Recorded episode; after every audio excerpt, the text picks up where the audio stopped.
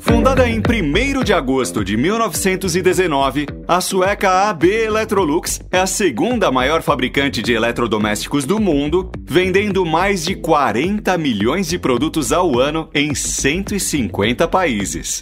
Com mais de 58 mil empregados espalhados pelo planeta, a empresa tem mais de 22 fábricas na Europa e 4 no Brasil para competir em um mercado de centenas de bilhões de dólares. Neste Pixel Redondo, conversamos com Bruno Molteni, gerente regional de linhas de produto para a Electrolux América Latina, para falar sobre o mercado de eletrodomésticos e o que vem por aí para os consumidores.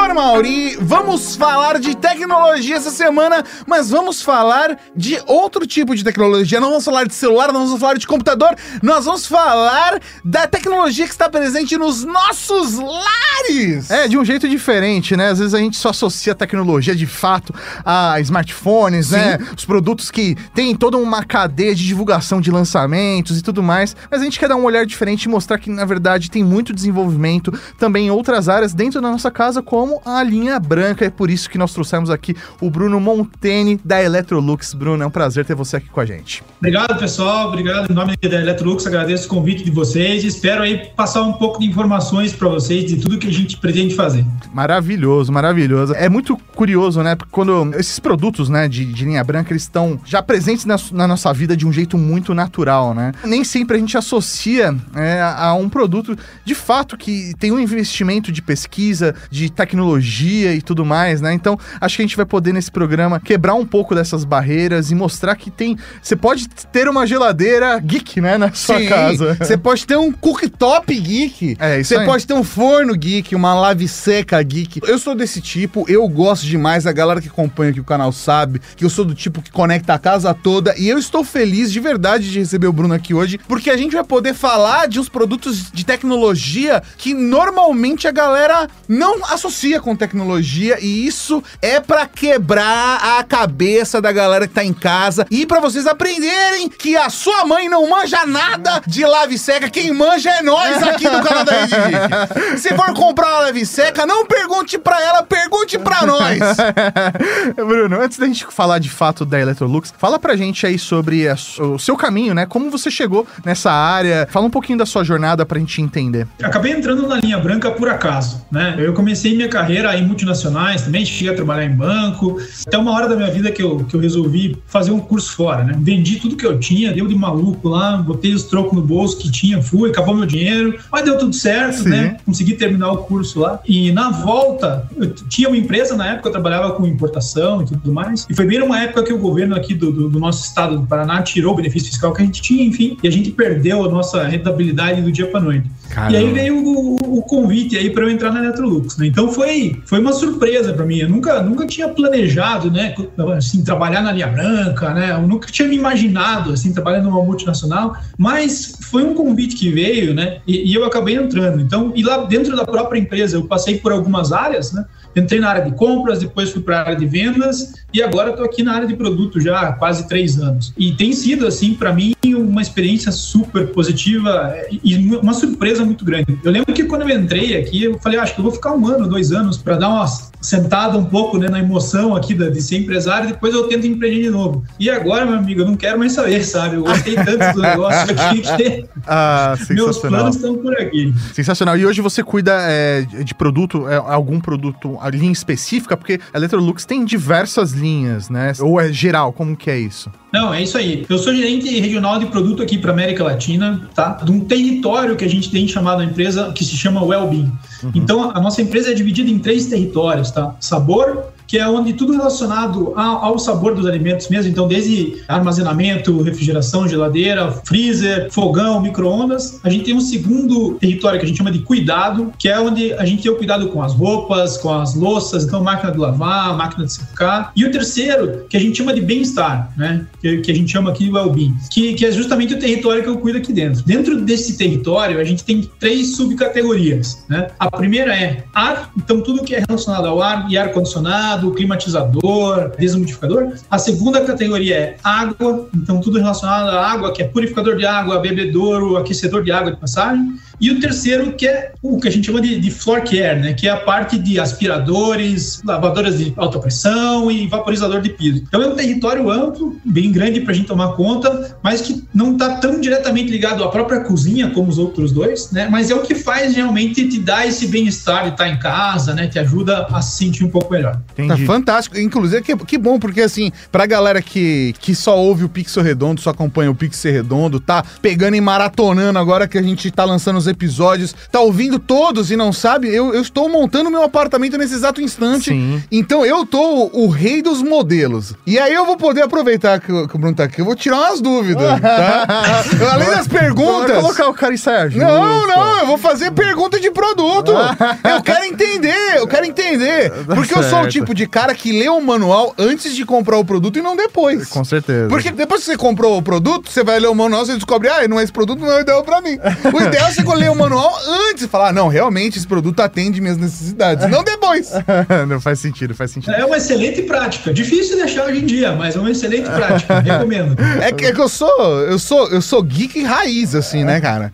Eu gosto de tecnologia de verdade Ou, mesmo. ou você lê o manual ou você desmonta pra ver como é, É, dentro. ó, isso? vou, dar, vou dar um exemplo aqui. Recentemente comprei o filtro de água que eu vou colocar em casa. Tá na tua linha de produtos. Eu comprei o PA31G, que é aquele com luz ultravioleta, que é pra acabar com coliforme fecal, tudo. Se alguém errar alguma coisa no condomínio, na minha água não. Minha água tá purificada. E aí eu fui lá ver as especificações todas pra entender como colocar em casa tal, e entender o quanto de água ia gelar. Sim. E ó, show de bola. Não testei ainda o produto porque eu não tenho ainda a casa, mas quando o apartamento ficar pronto, eu te falo meu feedback. Não, fica tranquilo. É um produtaço que você levou aí, né? Ele garante realmente a eliminação de vírus, bactérias, com a lâmpada ultravioleta que ele tem lá. Um produto que tem dois tanques, cara, não vai te incomodar. Fica tranquilo. Se incomodar, tu dá meu celular, se liga aqui. Mara, ó, agora sim. Agora sim. Mas é, antes que o Tato saia daqui, né? E te comprometa. né? É, Bruno, só é, para entender, né? Eu queria, é, em relação a esse mercado, né? A gente tá muito habituado, né? Como eu falei no começo, fazer muito conteúdo relacionado, por exemplo, a smartphone. E o ciclo de lançamentos de smartphone é muito é, marcado, tem um calendário de lançamento. Então, sei lá, uma vez por ano vai ter um novo iPhone, vai ter um novo Galaxy, vai ter um novo Asus. É, isso é muito claro, né? A gente já entende esse calendário e sabe quando vai ter esse novo ciclo. E mesmo com computadores, a gente também tem um ciclo anual onde são trabalhados esses produtos, mesmo que o salto tecnológico entre uma geração e outra não seja tão percebido quanto, por exemplo, com os celulares, né? Celular, é, o avanço tecnológico é mais percebido, pelo menos no momento que a gente tá hoje gravando. É. Agora, Como que funciona, por exemplo, isso no- dentro de uma empresa como a Electrolux que desenvolve, por exemplo, geladeira, uma lave seca, um Aspirador, um lava-louça filtro, é. ou um filtro. É, Existe um ciclo também de lançamentos? Existe um calendário? Vocês renovam as linhas anualmente? Conta pra gente como que é isso. Não, bom ponto. A gente, claro, tem o nosso calendário de renovação e a gente também tem os nossos ciclos de vida, tá? Então, cada linha de produto acaba tendo um ciclo de vida de um tamanho diferente. Lançamento, a gente tem todo ano e a gente tem um número grande de lançamentos. Mas, quando a gente pega um produto que a gente lança, o tempo de vida dele varia aí de 3, 5, às vezes até 8 anos em linha, né? Uma vez que chega esse, esse tempo, a gente substitui ele por um novo e traz tecnologia. Agora, muita coisa também que acontece é a própria tecnologia fazer com que a gente tenha que fazer o update do nosso portfólio.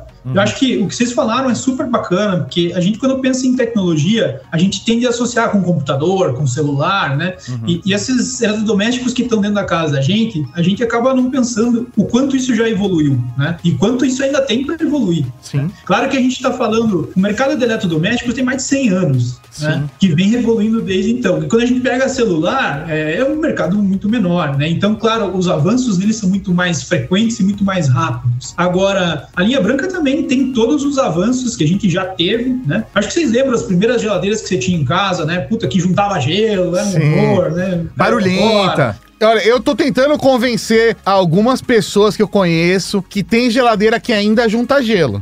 Falando, não, não precisa mais. Porque tem várias geladeiras que ainda estão no mercado e as linhas básicas ainda não são frost free. E é natural, porque tem todo um desenvolvimento, Exato. né? É natural que isso aconteça. Mas, poxa, vale a pena comprar uma geladeira que não vai te dar esse trabalho. Eu nunca passei por esse processo, assim. Eu já vi na casa da minha mãe esse processo. Ah, não, hoje é dia de descongelar a geladeira. Aí vai lá, coloca as formas no chão, os panos, e tira, abre a porta. Eu nunca passei por isso. Minha geladeira nunca tinha esse problema em casa.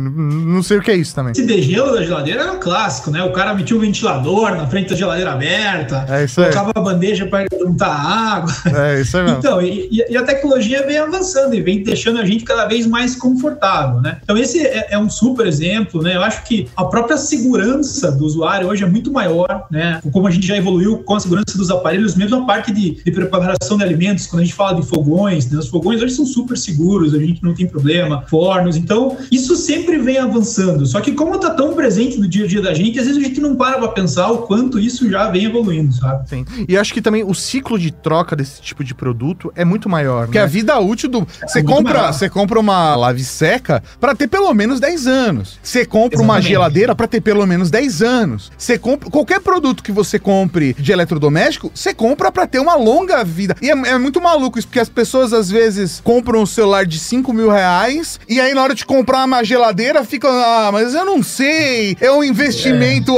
é. sabe? É, é complicado isso. Eu já passei por isso de discutir com pessoas da minha família, falando, vá merda, você vai comprar a geladeira agora, essa geladeira vai durar 10 anos, o que você tá... Pô, ainda vai parcelar, sabe? Pelo amor de Deus! Compra uma geladeira desse século.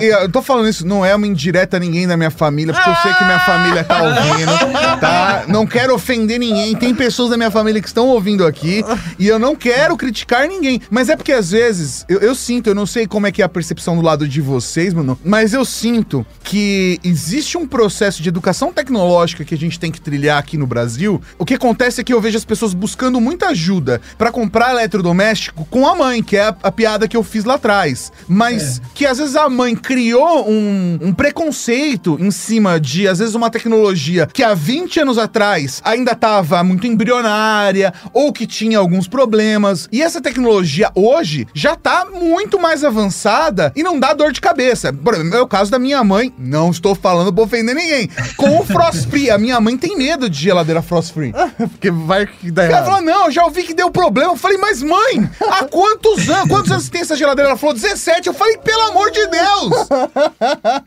o espaço interno da geladeira hoje é muito maior. Se eu for pegar uma geladeira de 430 litros de hoje, de 20 anos atrás, é muito menor uma geladeira de 430 litros é. hoje do que era de 17 anos. Então, assim, tem, você sente essa dificuldade, Bruno, de educar a galera, de perceber esses avanços tecnológicos, do pessoal que tá tão acostumado ali que tem medo de sair da zona de conforto? Ah, com certeza, né? Esse teu ponto é ótimo, sabe? Eu acho que um dos maiores desafios que a gente tem é justamente passar as informações de forma clara, né? Que o consumidor realmente se sinta seguro em, em partir para esse produto novo, para essa nova tecnologia. E esse é um dos pontos que a gente mais discute aqui dentro. Como tornar essa informação mais fácil, mais simples, né? Como ajudar as pessoas na escolha dos produtos. É, e, e, você sabe que essa fase, né, da experiência, que é justamente ali quando você está fazendo a busca de informações e tudo mais, ela é muito importante. Ela é muito importante porque ela vai garantir né, a tua satisfação lá na frente. Como você falou, Tato, você acaba lendo o manual antes de comprar o produto, mas 99% das pessoas, ou até mais, não fazem isso. Né? Então, às vezes, o cara compra o produto esperando uma coisa, chega ali na hora, puta, não era isso que eu queria. Então, é por isso que é tão importante a gente ajudar as pessoas a entender né, a funcionalidade do produto, as funções, o que, que ele vai entregar, para que a pessoa realmente tenha o que ela espera assim que o produto chegue na casa dela. Faz sentido, faz sentido. E é, voltando para a questão de lançamentos de novos produtos, como que funciona, por exemplo, hoje essa organização considerando a Electrolux no Brasil? A gente tem hoje um centro, sei lá, por exemplo, de desenvolvimentos de produto aqui. Tem produtos que só tem no Brasil e foram criados para os brasileiros, ou não? É um catálogo que vem de fora, é um lançamento global que aí é distribuído para as regiões. E são escolhidos para alguns mercados. É, né? isso aí. Como que funciona isso? A Electrolux é uma das empresas que tem um grande centro de desenvolvimento no Brasil, tá? Então a gente desenvolve produtos para o nosso mercado mesmo. Né? A gente entende a necessidade do consumidor brasileiro e personaliza o produto de acordo com aquela necessidade. Claro que por ser uma empresa multinacional, a gente tem estrutura em vários lugares do mundo, fábricas em vários lugares do mundo, né? Isso nos dá acesso a um portfólio enorme. E muitas vezes a gente acaba utilizando produtos de outros mercados aqui, porque ele vai justamente também suprir a necessidade que a gente tem. Mas de maneira geral, tá? Puta, a maior parte do nosso portfólio é desenhada para o consumidor brasileiro em cima das nossas necessidades. Inclusive, muito, muita tecnologia que tem lá fora é exportada do Brasil. Ah, que legal. É, o Brasil pra gente é referência no desenvolvimento de, de lavadora de roupa e de, de refrigeradores. Então a gente exporta a tecnologia para outros países. Que legal. Sensacional isso. Muito bacana, muito bacana. Eu até queria trazer aqui um produto de vocês, né? Que chamou muito atenção. Eu queria trazer o produto de vocês, mas como é grande, eu deixei em casa. Não, é porque você tá falando né, de tra- trazer novas tecnologias, né? Eu imagino que a pandemia deva ter sido um, um norte pra vocês a partir de agora, né? Porque realmente passou a ser uma nova realidade dentro da condição das casas das pessoas e tudo mais, né? E a gente viu um produto de vocês, né? Uma, uma lava-louça que higieniza alimentos também, né? Faz essa higienização de É a alimentos. LL10X. Né? Nós vamos contratar de promotor. Tá? Pode? Olha, eu, vou- eu vou te falar, eu vou te falar que eu tenho um problema sério, tá? Cara, eu consigo encher mais do que os- as duas mãos de vezes onde eu estava no PDV olhando o produto antes da pandemia, óbvio, e eu via um vendedor falar uma besteira de produto, sei lá, numa Diversos fast produtos, tipo, de, cara, de celular, computador, televisão. geladeira, você imaginar. E uma origem esteve comigo algumas É, vezes. Algumas vezes ele esteve comigo. De ouvir um, um promotor na loja, sabe? Um vendedor da, da marca, mas normalmente o próprio vendedor da loja falar uma besteira, eu falar, ah, desculpa, com licença. Não, eu conheço esse produto, eu já testei, tal, tal, tal. E eu vou lá e eu faço a venda. Já fiz isso várias vezes, várias. Tô cansado de fazer isso. Cansado, porque eu faço isso, cara. Eu tenho esse hábito, até por conta do conteúdo de tecnologia. Então, putz, eu vou pegar um Uber, eu fico trocando ideia com o cara, com a pessoa do Uber ali, perguntando ah, qual é o celular, o que, que a pessoa faz, não sei o que lá. Se a pessoa às vezes comenta alguma coisa da casa, eu pergunto sobre equipamento de casa, eu pergunto sobre o carro, eu troco ideia sobre a experiência que as pessoas têm com os produtos. Vou na casa de alguém, eu pergunto sobre a geladeira, sobre... eu quero saber. Então eu gosto de conhecer os produtos, gosto de conhecer tecnologia. E aí quando eu vou na loja e alguém tá falando besteira, eu não me aguento. Então, é, é- é- assim, é, é muito engraçada essa relação, sim. porque eu tenho essa paixão, eu tenho essa paixão. Então, se você precisar de alguém pra, pra trabalhar com o pessoal do promotor, eu só não tô disponível porque eu trabalho com podcast, mas eu posso dar uma força. Não, mas a gente podia fazer o podcast da Electrolux aí, Ah, caso. aí, podemos nos oferecer nessa.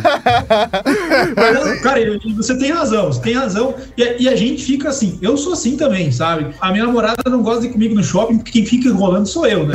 Eu entro nas lojas de doméstico e vejo os caras escolhendo e eu preciso ajudar. Eu não consigo ficar quieto. É. Não, peraí, cara, vamos ajudar esse cara, vamos ver o que ele precisa e dar o que ele quer, né? Sim. Então eu fico ali horas conversando com o cara e mostra, e abre produto, e ela fica louca lá do lado de fora, pô, lá vem esse cara se enrolando de novo. Mas é que a gente acaba ficando viciado nesse negócio. Com certeza. Desculpa, eu interrompi, Maurício, você tava falando da LL10X. Então, vamos lá. aí, qual que é? Eu queria entender como que é isso, né? É, vocês já têm um portfólio, né? E aí vem uma nova necessidade. E como foi esse clique, né? De falar, putz, a gente tem uma lava-louça, né? As pessoas agora querem higienizar o, o- o que chegou da, da rua, Ó, né? Eu quero dizer que eu sempre fui um cara tava à frente do seu tempo, eu já lavava compra antes de ser moda. Por exemplo, lava-louça passou a ser um produto de bem-estar nesse caso, né? bom ponto, bom ponto.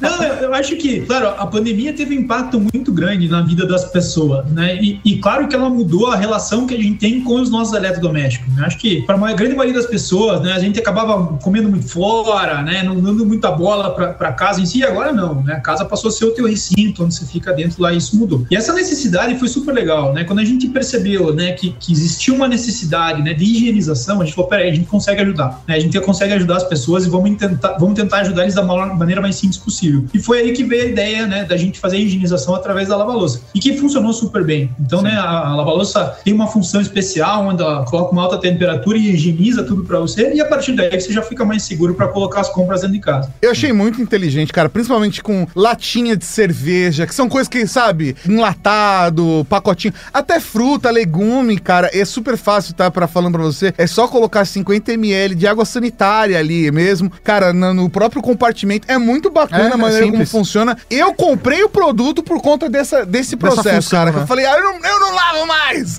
agora ela lava pra mim. Só pena que não dá pra lavar verdura, porque, obviamente, as folhas são muito delicadas, mas a gente ainda, Ainda, chega lá. né? Ainda. ainda, ainda, a gente chega lá. Ainda, ainda. Muito legal, cara, de verdade. Por exemplo, dentro do seu nicho, nicho, né, da, da área que você atua, vocês têm algum produto que é direcionado hoje, por exemplo, comunicação, pensando numa realidade como o Covid-19? Como que vocês tratam esse tema aí dentro? Ah, como a gente falou, a pandemia ela, ela, ela, fez com que o consumidor prestasse atenção em pontos que às vezes passavam desapercebidos. Uhum. Né? Então, eu acho que, como você falou, a própria história da lava-louça, a gente tem filtros de ar-condicionado, a gente tem uma série de, de ferramentas que podem auxiliar as pessoas na pandemia. Então, claro, é, já que isso é uma necessidade, a gente percebe que as pessoas estão começando a prestar mais atenção nesses pontos, a gente direciona a comunicação justamente para ajudar as pessoas nas escolhas delas. Então, a gente tem várias, vários produtos em linha hoje que tem um ponto que são, sim, baseados nas necessidades que surgiram na pandemia. Uma outra questão que eu acho que. Eu tô empolgado aqui, tá? Não, não, não, eu ia fazer uma outra pergunta relacionada à pandemia também. Que, porque, assim, eu percebi com várias pessoas que eu conheço, óbvio, trocando ideia com, com elas é, durante a pandemia, é, não presencialmente, mas trocando ideia, que muita gente começou a prestar atenção nas coisas de casa porque tava lá em casa, né? O pessoal tá trancado em casa e aí começa a, a incomodar as coisas. Falar assim, putz, agora que eu tô em casa eu percebo que minha lava-louça não me atende como poderia, que tal eletrodoméstico. Vocês viram um aumento de vendas por conta da pandemia, porque a pessoa tá mais em casa e começou a mexer nas coisas de casa? Vocês perceberam isso? Percebemos. E, e foi uma loucura, né? Porque quando começou a pandemia lá, que todo mundo ficou em casa, é, foi aquele momento de desespero, né? Ninguém sabia o que ia acontecer, né? E no primeiro mês de pandemia ali, realmente, por, por as pessoas não poderem sair de casa, lojas fechadas, a gente teve um impacto muito grande no nosso negócio, né? Então teve uma baixa muito grande. E assim que as pessoas começaram a se sentir mais confortáveis, ou em comprar online, ou visitar algumas lojas para comprar, teve um aumento da demanda muito grande, né? Então, pra gente, dentro da empresa, foi uma loucura. A gente, né, vindo numa, num ano normal, de repente cai a demanda, você se prepara para não ter mais e o negócio volta com tudo. Sim. Sim. Então, então, foi, foi uma loucura, mas aumentou, aumentou bastante, sabe? A gente teve no ano passado e até nesse ano um aumento da demanda que a gente né, não estava planejando e que a pandemia realmente fez com que as pessoas tivessem mais cuidado com os eletrodomésticos. Entendi. É,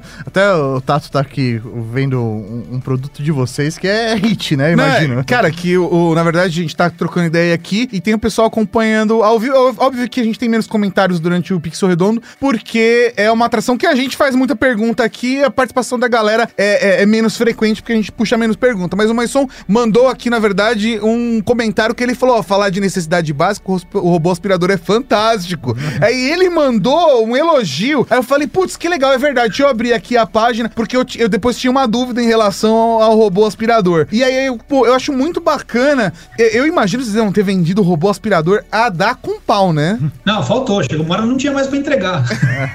e, e, é um produto que eu imagino seja importante importado, não? Ele é importado, ele é importado, vem de fora. E daí, claro, quando acaba aqui, pra gente conseguir demais, tem que esperar chegar, então demora um pouco. Então teve gente que ficou esperando, mas hoje em dia já tem, já pode ir lá que tá disponível. Show de bola. E hoje vocês têm é, processo de fabricação no Brasil, é, ou não, a maioria dos produtos é importado? Como que é essa divisão? Não, a gente tem um pouco de tudo. No Brasil, hoje, né, a gente fabrica refrigeradores, freezers, que é uma fábrica que a gente tem em Curitiba. A gente fabrica é, fornos, fogões e lavadoras de roupa numa fábrica que a gente tem em São Carlos. A gente produz fornos de micro-ondas e ar-condicionado numa fábrica que fica em Manaus. E a gente tem uma fábrica também em Curitiba que produz é, aspiradores e lavadoras de alta pressão. Então, Legal. esses são os produtos que a gente fabrica aqui localmente, né? Os demais, eles são importados, ou fabricados por alguma fábrica nossa em outros países, ou às vezes a gente até chega a terceirizar a produção de alguns produtos. Entendi. E aí, de acordo, às vezes, com a demanda ou como vocês visualizam aquele produto no, no país, vocês decidem se vai ter a fabricação local ou se vai ser importado peças para entender o mercado, é isso? Não, exatamente. É, é uma análise bem complexa que a gente faz para entender entender como é que é a demanda, como é que funciona, como que são os custos do produto lá fora, aqui dentro. Mas eu acho que o mais importante é sempre lembrar que independente de onde o produto seja feito, ele é desenhado para o consumidor brasileiro. Então a gente tem o, departamento que desenvolve aqui, que faz aqui, e uma vez que esse projeto está pronto, nós vamos pensar onde é que nós vamos fazer. Sobre o robô aspirador, vocês têm planos no futuro de fazer a integração dele com o Google Assistente, Alexa e esse? Porque ele tem a função, você consegue gerenciar ele pelo aplicativo, mas até onde eu sei, ele não tem integração com esses outros ecossistemas, né? É isso, não, você tem razão, ainda não. E a gente está trabalhando nisso, né? Então, claro, a gente sabe que isso é uma tendência, as pessoas têm buscado e a gente tem trabalhado aí com o nosso pessoal de software para a gente ter o quanto antes essa integração. Então, logo, logo vocês devem ver isso funcionando sim. Maravilha. É, e acho que até puxando o gancho aqui né, né, nessa pergunta do Tato, né? É, eu imagino que daqui para frente a gente vai ver cada vez mais produtos conectados, né? E isso se aproximando cada vez mais do que é um smartphone para as pessoas, né? Uma geladeira, uma lava-roupa, uma lava-louça. Eu queria entender como que é esse desenvolvimento para vocês, né? Que tipo de produtos hoje vocês têm que se conectam na rede, se conectam com o restante de com celulares das pessoas, deixar a casa de fato mais inteligente, né? Você poder cuidar do seu eletrodoméstico não necessariamente estando na frente dele. Não, hoje a gente tem uma linha extensa de produtos conectados já, né? Então a gente tem refrigerador, temos fogões, lavadora de roupa, ar-condicionado, o próprio aspirador robô. A gente tem uma série de linhas que já possuem modelos que trazem conectividade, né? E eu acho que o maior desafio que a gente tem aí na, na conectividade nos, nos eletrodomésticos é justamente entender qual é a relevância da conectividade para eles, uhum. né? Porque em alguns produtos o, o, o, use case é muito, é muito claro, né? Quando a gente fala aspirador robô, pô, tranquilo, você tá fora de casa, vai lá, liga o teu aspirador, ele limpa para você. Agora, a função é, de conectividade num fogão, num micro-ondas, ela já não tem um uso tão claro. Então, acho que hoje a indústria ainda está trabalhando para a gente entender como ajudar as pessoas através da conectividade. Claro que já existe um caminho, né? A gente já está começando a entender mais por isso, mas mesmo para o consumidor, ele ainda linka a conectividade só com esses aparelhos que têm um use case mais claro. Entendi. E faz sentido, né? Faz sentido. Até porque eu imagino que muita gente às vezes tem o produto que é conectável, mas a pessoa nunca conectou porque Sim. ela não coloca isso na rotina dela. Mas né? eu também vejo outro cenário que é da galera que não necessariamente vai ter um uso dele estar tá conectado dentro de um ecossistema, mas que quer conectar dentro do ecossistema. Só para que seja para saber a temperatura da geladeira, para perguntar pro, pro Google ou pro Alexa qual é a temperatura da geladeira, e aí fala assim: a sua, a sua cerveja precisa de mais 30 minutos para ficar gelada. Coisas assim, sabe? Porque é, pessoas como eu, por exemplo, que sou apaixonado por essa parada. E até o Júlio César mesmo falou em relação a isso, da possibilidade de integração com esses ecossistemas, né? Então é o tipo de coisa que é muito bacana e que eu imagino que a gente vai ver cada vez mais mesmo daqui em diante, porque vai estar mais presente dentro de casa. As novas, sei lá, televisões, uma televisão que você vai comprar hoje, as chances de, dessa televisão já ter compatibilidade com os assistentes, já ser conectado com algum desses ecossistemas ou ter algum aplicativo, de ter alguma gestão com com seu celular, é muito grande. E cada vez mais os eletrodomésticos também vão ter. Alguém que vai comprar os, as coisas para casa daqui a 5, 10 anos, já não vai ter talvez nem opção de comprar dispositivos que não sejam conectáveis. Ele pode não conectar, mas os, os dispositivos já vão vir prontos, porque eu imagino que vai ser um padrão de mercado, né? Sim. Não, você está corretíssimo na tua leitura. E é isso mesmo. A gente vê que cada vez mais a conectividade está mais presente e não vai demorar para ter esse movimento que você falou, né? Que a conectividade vai passar a ser um, um feature aí que faz parte de qualquer produto. Para entender também um pouco do modelo de negócios de vocês, hoje a Electrolux ela não atende, por exemplo, só o consumidor final. Imagino que vocês devam fazer, sei lá, venda direta, sei lá, para hotéis, restaurantes. Existe isso, né? O, o B2B, né? Dentro da, da, da Electrolux. Sei lá, eu quero montar um restaurante restaurante, eu não vou, sei lá, numa fast shop comprar. Eu imagino que eu consiga montar meu restaurante diretamente com vocês. É, existe esse modelo de negócio também? Existe sim. É, e, e, esse modelo a gente tem que dividir em dois negócios diferentes. Né? O primeiro você falou que é a linha profissional. Né?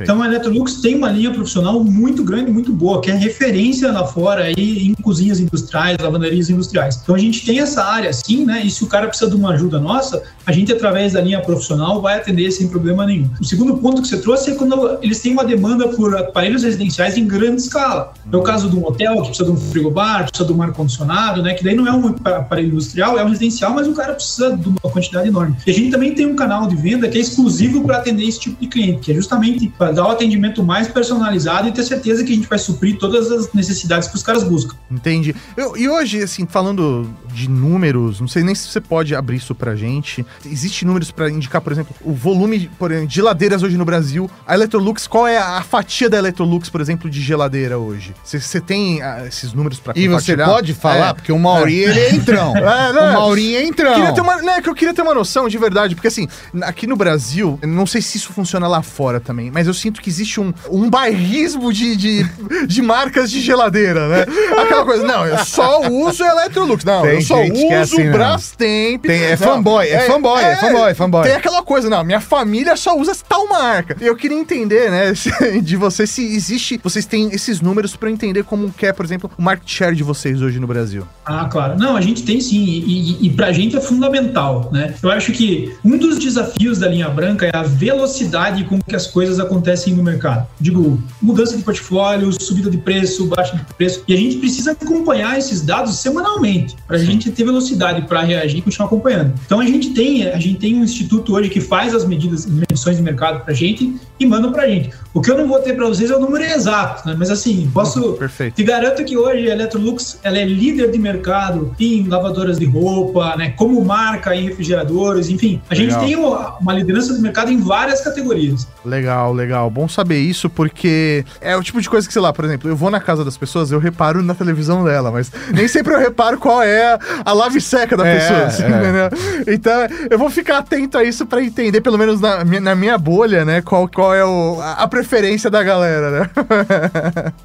eu, eu tô sentindo que o Tato tá segurando aqui, porque ele Eu quer tô fazer a segurando, eu pergunta. tô- porque eu tenho várias perguntas. eu tenho várias perguntas de produto, assim, que eu acho Não, que vai lá, legais, Eu, eu, eu- vou confessar que eu dei uma bronca no Tato. Falei, Não faz isso, velho. É, é, não- não- você não vai usar o programa só pra você. Não, eu não tá? vou usar pra mim. Eu tenho, brincando, vai lá, eu vai tenho lá. dúvidas verdadeiras, assim, do tipo assim. Por exemplo, uma delas. O quão difícil é pra vocês, às vezes, ver uma linha de produto muito legal lá fora e falar, putz, esse produto, se for vir pro Brasil, às vezes ele é até acessível lá fora, mas se ele vem pro Brasil, ele é muito difícil. É pra um mercado muito nichado. Sei lá, por exemplo, é, linha de forno que tem aquele, aquele, acopla, aquele acoplamento embaixo pra sous vide, sabe? É, o termocirculador, umas coisas assim que são muito específicas. O quanto às vezes existe a vontade de trazer uns produtos desse, mas que é muito difícil por conta do mercado brasileiro ainda ter esse- essa curva de aprendizado pra chegar no processo. Ou com- realidade econômica. ou né? realidade econômica. Por exemplo, vou dar um outro exemplo, um cooktop de indução, que é, é, é muito distante, às vezes, em muitos mercados, o cooktop de indução é mais padrão do que a gás. E tem gente que tem mercados que o sonho é ter um a gás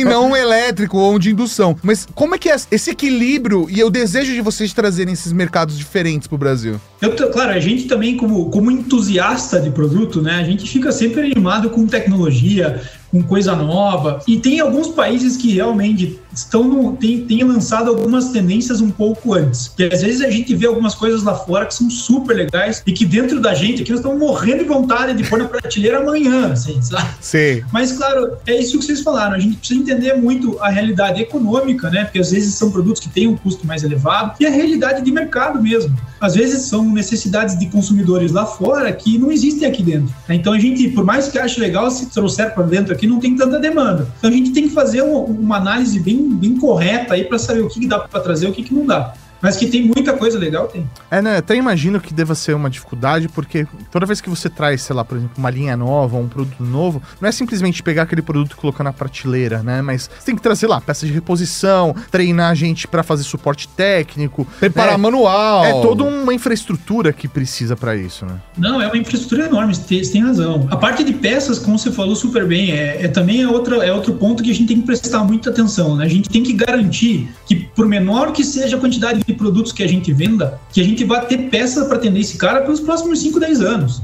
Sim. Né? Então, se a gente deixou o produto em linha um ano, não interessa, a peça tem que ficar lá, né? A gente tem que estar pronto para atender o cara quando ele precisar. Isso, claro que é complexo. Então, isso também são pontos que fazem parte da análise, que a gente tem que entender o impacto de cada um deles para tomar a decisão correta. Vamos levar ou não? Mas tem os geeks aí dentro que ficam olhando os produtos que, sei lá, chegam na Alemanha, chegam na França e ficam falando, pô, dá vontade de trazer, hein? A gente podia trazer só duas unidades, né?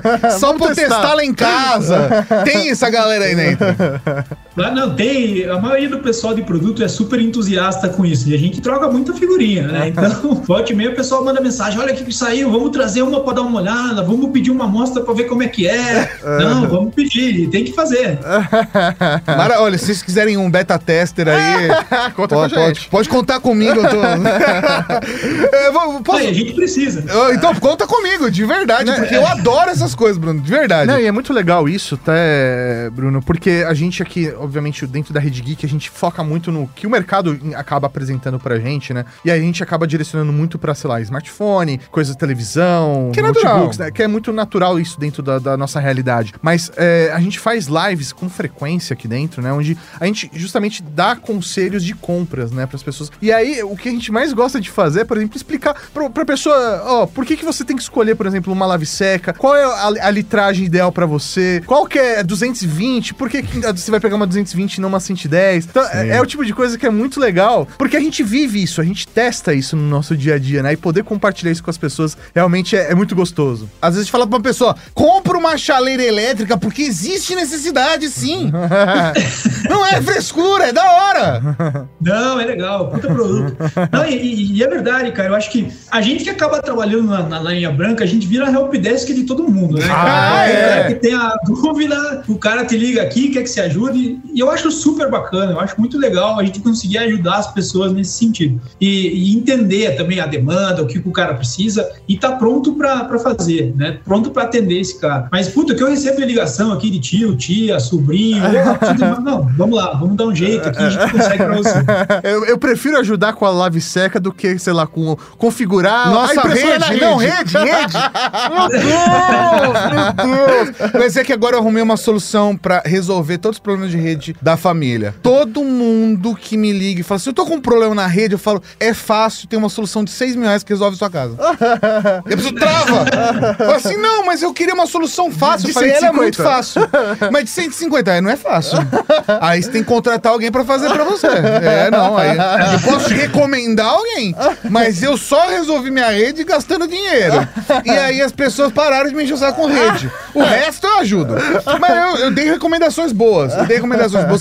Tem barato também, recentemente a gente recomendou um roteador barato aqui no canal. É. Então dá pra fazer. Na casa dos meus pais, coloquei um Não, roteador dá. barato. Mas assim, pô, gente, rede não, rede não, por favor. É, é- é difícil.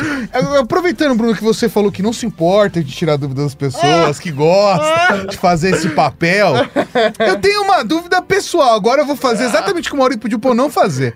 Tem uma geladeira de vocês que é uma das maiores geladeiras do mercado. É uma geladeira tão grande que se ela se tem uma porta de 80 centímetros, você tem que tirar a porta pra passar ela. Que é a DM84X. É uma geladeira Exato. grande. É uma geladeira de 500, quase 580 litros, cara. Ela é grande. E ela é bonita e ela tem um preço bacana no mercado. É um ótimo É custo-benefício, um ótimo né? custo-benefício. E tem uma informação no site que me deixou curioso. E essa informação eu não consegui é, solucionar ela. Que é o seguinte: consumidor, esse produto possui dispositivo que acumula água de degelo. E, e ele tem um asterisco e tá escrito Tá grande. grande, tá grande, eu fiquei assustado. E aí eu queria saber pra mim, o que, que eu preciso me preocupar? Preciso ter um dreno lá? Que que- va- vale a pena ainda? Eu tenho que trocar de geladeira?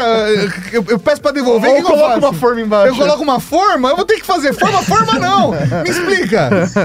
Não, vamos lá. E os engenheiros que me desculpem aí se eu cometer alguma gafe aqui, mas eu vou tentar ser o mais, o, mais didático possível. Tá. Quando a gente fala de, de refrigerador free, né, que não junta gelo, ele acaba não juntando gelo porque a umidade do produto ela fica concentrada no evaporador. Evaporador é o que justamente gera, né, faz, faz o, o ar frio circular dentro da geladeira. Então, imagine que é uma, é uma peça de metal cheio de aletas, né? E que tem um ventilador em cima. Então, aquele ventilador fica fazendo o ar circular. Como aquela peça está muito gelada, né? A água condensa ali e congela. Né? Então aquilo ali vai acumulando água. E toda a umidade do teu produto, em vez de grudar na parede, né, no freezer, ela vai grudando naquele evaporador. E a geladeira é inteligente, ela sabe do momento que ela precisa tirar aquele gelo de lá.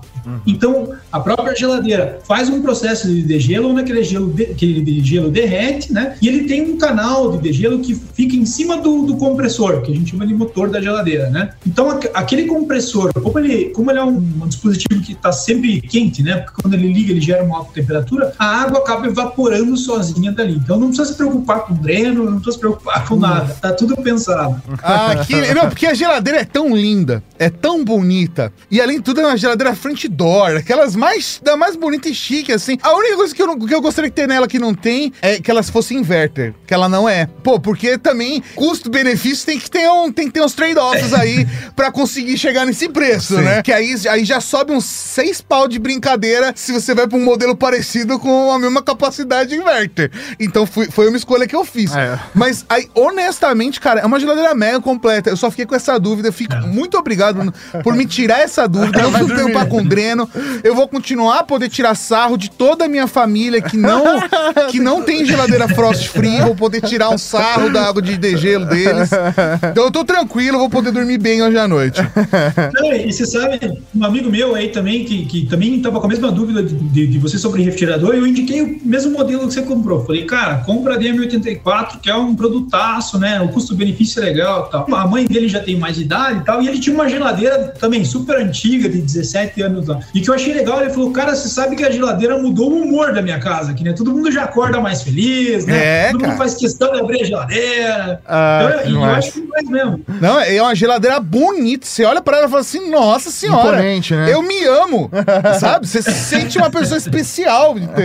É, é- é da hora. Muito Mas bom. eu, eu queria entrar, num, aproveitar essa parada que a gente falou de água tal, falar de consumo de energia. Eu queria falar um pouco sobre esse caminho de sustentabilidade, porque eu acho que cada vez mais, não só por conta da crise hídrica, a crise energética que a gente tá começando a vislumbrar aqui no Brasil, a gente já passou por esse momento algumas vezes, mas eu acho que é um caminho natural, principalmente por conta de crise climática e ansiedade climática que a nossa geração já tá começando a ter um pouco mais, a próxima geração já vai ter mais ainda do que a gente, né? Falaram que era um problema que a gente ia ter que lidar no futuro, já é o futuro, né? O Brasil é o país do futuro, estamos lidando com o futuro, tudo. Foi uma piada que eu vi o pessoal do Meteoro fazer recentemente, eu achei o máximo. É verdade isso, estamos no futuro. Se preocupar com sustentabilidade na hora que a gente compra um produto, se preocupar com esse produto ser verde, de economizar energia, de ter um uso inteligente dos recursos, não só porque pesa no bolso, mas também para o meio ambiente, é uma coisa extremamente importante. Eu queria entender como que é essa lógica do ponto de vista de vocês que estão trabalhando, produzindo esses produtos, sabe? Desde a da ideia da embalagem do produto, o transporte desse produto, até a manufatura de fato deles, assim. E o uso, né? Óbvio, que aí é onde o consumidor percebe. A Electrolux é uma empresa que tem mais de 100 anos, né? A gente fez 100 anos agora em 2019. E, Legal. e que em 2019 a empresa parou para olhar tudo que tinha feito nos primeiros 100 anos de vida, né? Como que a empresa ajudou as pessoas, ajudou o planeta nos primeiros 100 anos, né? E a gente, claro, com todas as tarefas que a gente já conhece. Então a a gente ajudou as pessoas a terem mais tempo, é, ajudando elas com as tarefas de casa, terem mais tempo para a família, terem mais tempo, né, para elas mesmas. E, e essa foi uma contribuição muito grande. Agora, nós estamos preocupados em qual vai ser a nossa contribuição para os próximos 100 anos. Né? Como que a gente vai fazer para ajudar não só as pessoas, né? De que maneira que a gente pode ajudar? E a gente chegou à conclusão que vai ser cuidando do nosso planeta, né? Então, a gente tem um viés de sustentabilidade muito forte e, e não é da boca para fora, sabe? A gente tem metas de sustentabilidade em produtos, em processos, em que a gente realmente se preocupa com tudo isso. Desde a parte fabril até a parte de componentes de produtos, a gente está sempre olhando a parte de sustentabilidade para garantir que a gente tenha a nossa, nosso compromisso com o planeta aí cumprido. E, e, como você falou, é um super desafio, é um super desafio mesmo, porque as pessoas hoje nem sempre pagam a mais por produtos que trazem sustentabilidade. Porque é difícil. Isso- Ainda mais no cenário brasileiro, aonde. Qualquer 50 reais qualquer na 50 ponta reais faz faz diferença. Às vezes, eu, eu já cheguei a ter uma discussão com uma pessoa também da minha família, tava precisando de uma dica de um Ah, tu eletrodoméstico. tem problema com a família. Eu tenho problema, eu tô trazendo todos os problemas com a família nesse episódio. Mas de conversar sobre, às vezes, cara, vale a pena gastar 500 reais a mais num produto que ao longo de 3 anos, 4 anos, você vai economizar com ele. Esses 500 reais vão se Claro, pagar em ele um se ano. paga sozinho, Em né? um ano se- ele se paga. Mas as pessoas.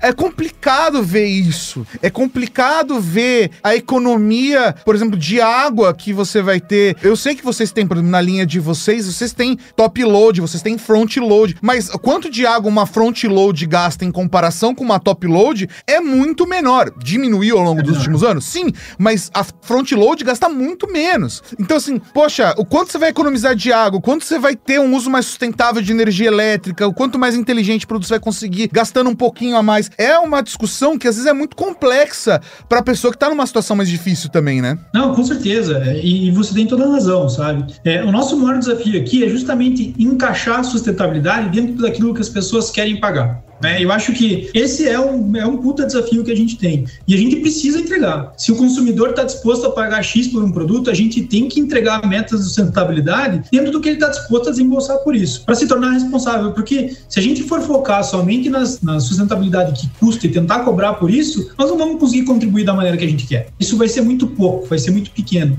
Então hoje a gente faz questão de sempre ter metas para todos os produtos que a gente lança. Qual que é o impacto que a gente está fazendo no planeta? O que, que a gente diminui?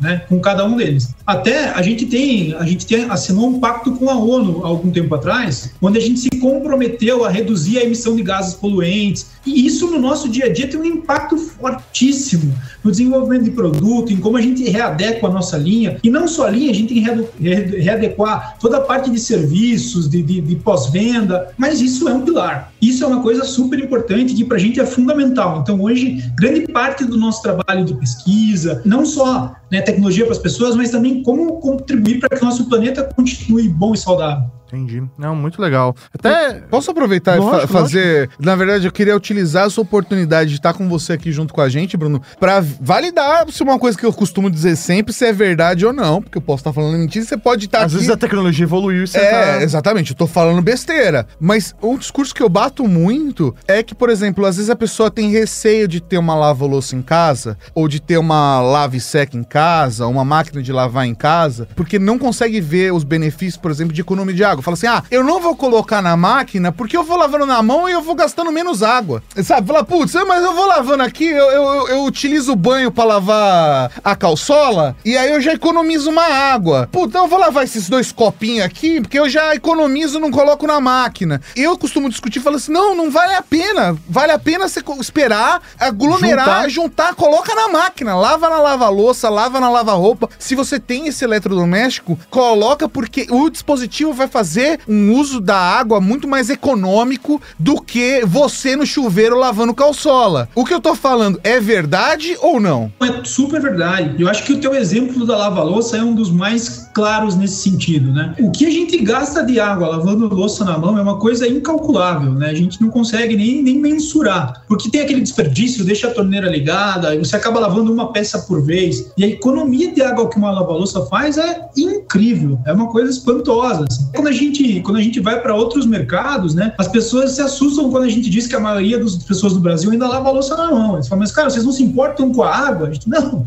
a gente se importa. Nós estamos tentando mostrar para as pessoas que é uma preocupação. Mas você tem toda a razão, né? Acho que não só em lavar louça, mas também em vários, vários eletrodomésticos hoje, a gente sim contribui, a gente tenta diminuir e eles fazem com que as pessoas tenham cada vez um impacto menor com o planeta. É, realmente eu acho que isso faz muito sentido, né? E é, como e... eu queria que as pessoas sacassem isso e mudassem o comportamento. Né? E como. Vamos salvar o planeta uma lavagem por vez. né? é, é, muito legal porque isso é uma evolução natural da própria tecnologia, Sim. né? Só que nem sempre a gente consegue comunicar isso para as pessoas, né? Isso tá muito associado à educação que você recebe dentro de casa. Então, é aquilo que a gente brinca. Fala assim, realmente, acho que a melhor pessoa para te indicar uma lava-louça não necessariamente vai ser sua mãe, né? É que é natural você buscar a sua mãe é. para um produto como esse. Mas será que hoje realmente ela é a pessoa que entende as melhores opções no mercado? Não, né? e o quanto, por exemplo, putz, eu entendo que às vezes você ter uma máquina de lavar com água, com pressão, para limpar a parte externa da casa tal, é muito importante.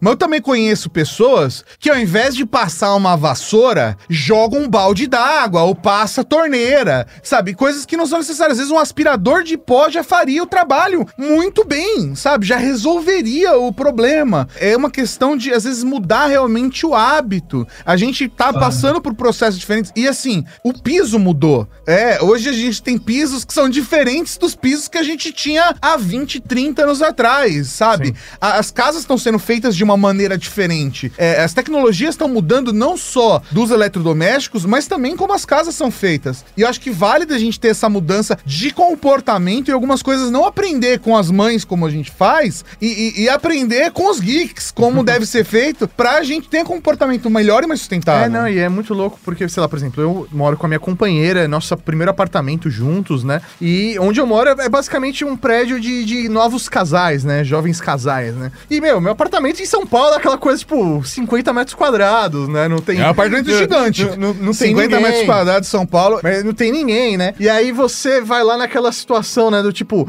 pô, como assim o apartamento não tem varal? Não tem espaço para isso, né? Ali é, é simplesmente para você colocar uma lave seca e olhe lá, né? E aí a gente podendo até compartilhar a experiência com os vizinhos, né? E aí os vizinhos esperavam, mas gente, como vocês colocaram o varal? Eu falei, gente, não, não que cabe. varal, cara? O esquema aqui é você conseguir colocar um, uma lave seca e isso aí. É. E o espaço foi pensado para isso, né? Tanto que a porta passa rentezinha, porta da lavanderia, né? Na hora que vai abrir, ela passa completamente rente da lave seca. Então, é, é isso, né? A gente tem que se adaptar às novas tendências, ao que é a nova realidade e os novos hábitos das pessoas, né? Então, quando você precisa comprar uma lave seca, conversa com a gente. Pergunta pros geeks. Não precisa nem ser só esses geeks, tem outros geeks também. Mas pergunta pros geeks, não pergunta pra mãe. É isso aí. Nada contra sua mãe. Inclusive, um abraço pra tua mãe.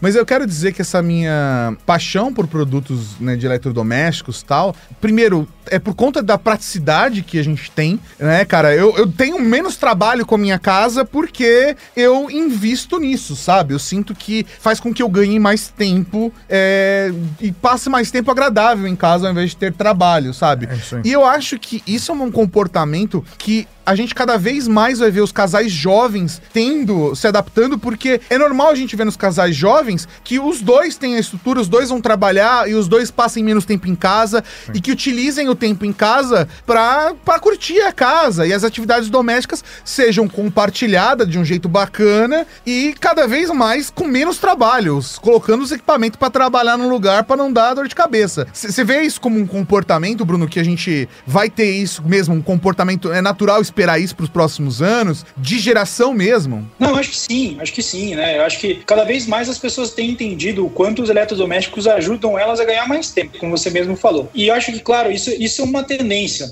Eu acho que com as pessoas ficando um pouco mais em casa, isso acaba ficando ainda mais em evidência, né? As pessoas entendendo as necessidades e curtindo a, a casa, curtindo as tarefas, né? A gente vê, pô, eu, eu tô trabalhando de casa desde o começo da pandemia, então a relação que eu tenho com a minha casa hoje é muito diferente. Pô, eu gosto de cozinhar na minha cozinha, eu gosto de passar um pano no chão, eu passo o aspirador na minha casa e isso não é ruim, isso é um prazer. né? Eu acho que você cuidar daquilo que você gosta é super bacana. E eu acho que sim, isso está cada vez mais presente no, no dia a dia das pessoas e a tendência é que seja cada vez mais clara. Não, sensacional, sensacional. E se o nosso público, por exemplo, quiser hoje conhecer os produtos, né? Porque tem muito disso, né? Às vezes, sei lá, um celular, você tem muitos vídeos, fotos e tudo mais, né? Mas você, pô, Mas eu quero ver a geladeira. diferente, Eu, quero, ver abrir por dentro. Eu quero, eu quero ver geladeira. É diferente. É diferente. Tem, tem um espaço, por exemplo, Electrolux, existe, sei lá, um- uma loja conceito de vocês? Existe esse. Ou não, é direto no varejo mesmo? Não, hoje a gente está presente na maioria das lojas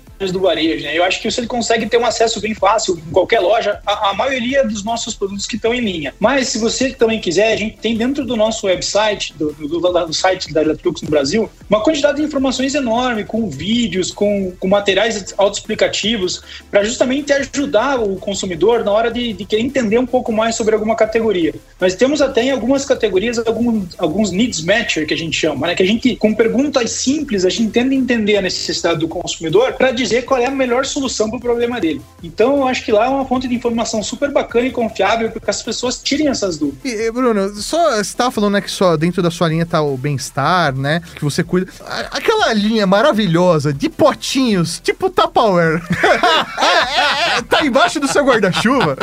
Porque eu acho sensacional, cara. A chapa, a chapa, a chapa que coloca em cima do fogão de indução. é, tá, também tá. Esses acessórios.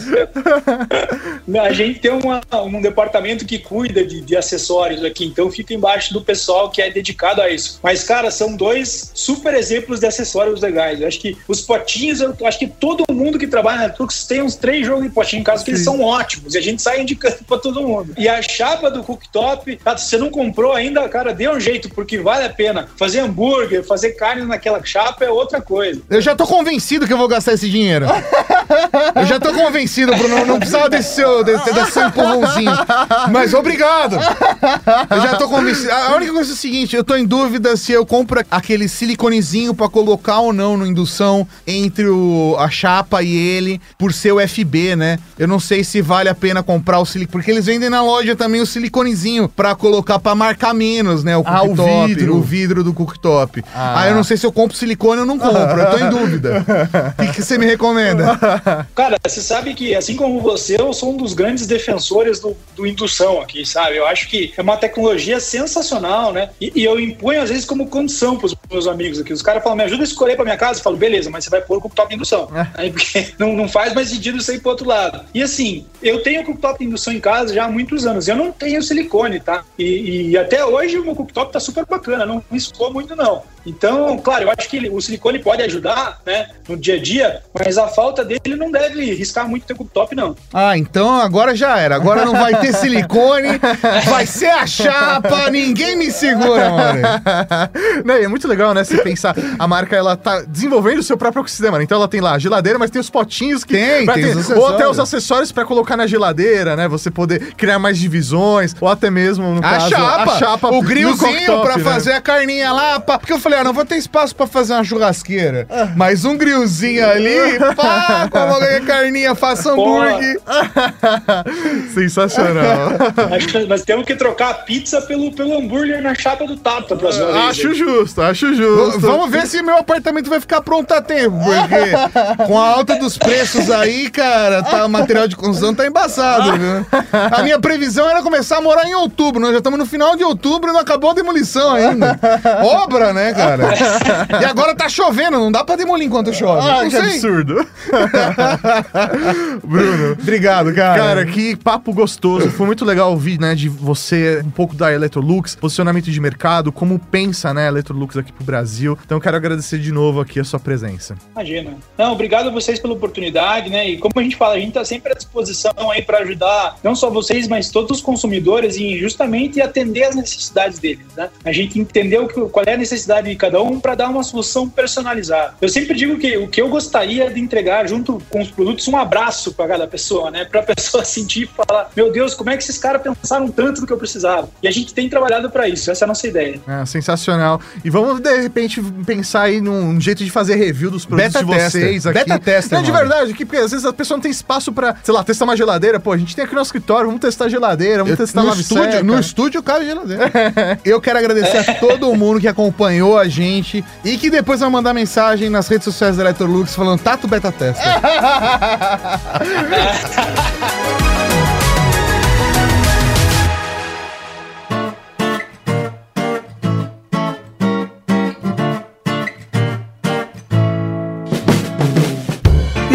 você gostou desse podcast? Compartilhe ajude a Podosfera a crescer. Contribua também enviando sua sugestão de pauta ou comentário em áudio pelo WhatsApp 11 98765 6950. Não se esqueça de dizer o seu nome e de onde está falando. Seu feedback poderá aparecer no nosso programa de sábado, o Serviço de Atendimento à Cavalaria. Esse episódio foi realizado graças ao apoio de outros ouvintes como você. Para saber como apoiar nosso trabalho também, acesse redgeek.com.br barra apoio. Direção e apresentação Tato Tarkan e Professor Mauri. Produção Laura Canteiras e Letícia Martim. Pauta, pesquisa e texto original Fernando Baroni, com a voz de Raul Rosa, arte de Di Tardelli e a edição divina de São Eduardo. Conheça todos os nossos podcasts procurando Rede Geek em seu agregador favorito ou em redgeek.com.br.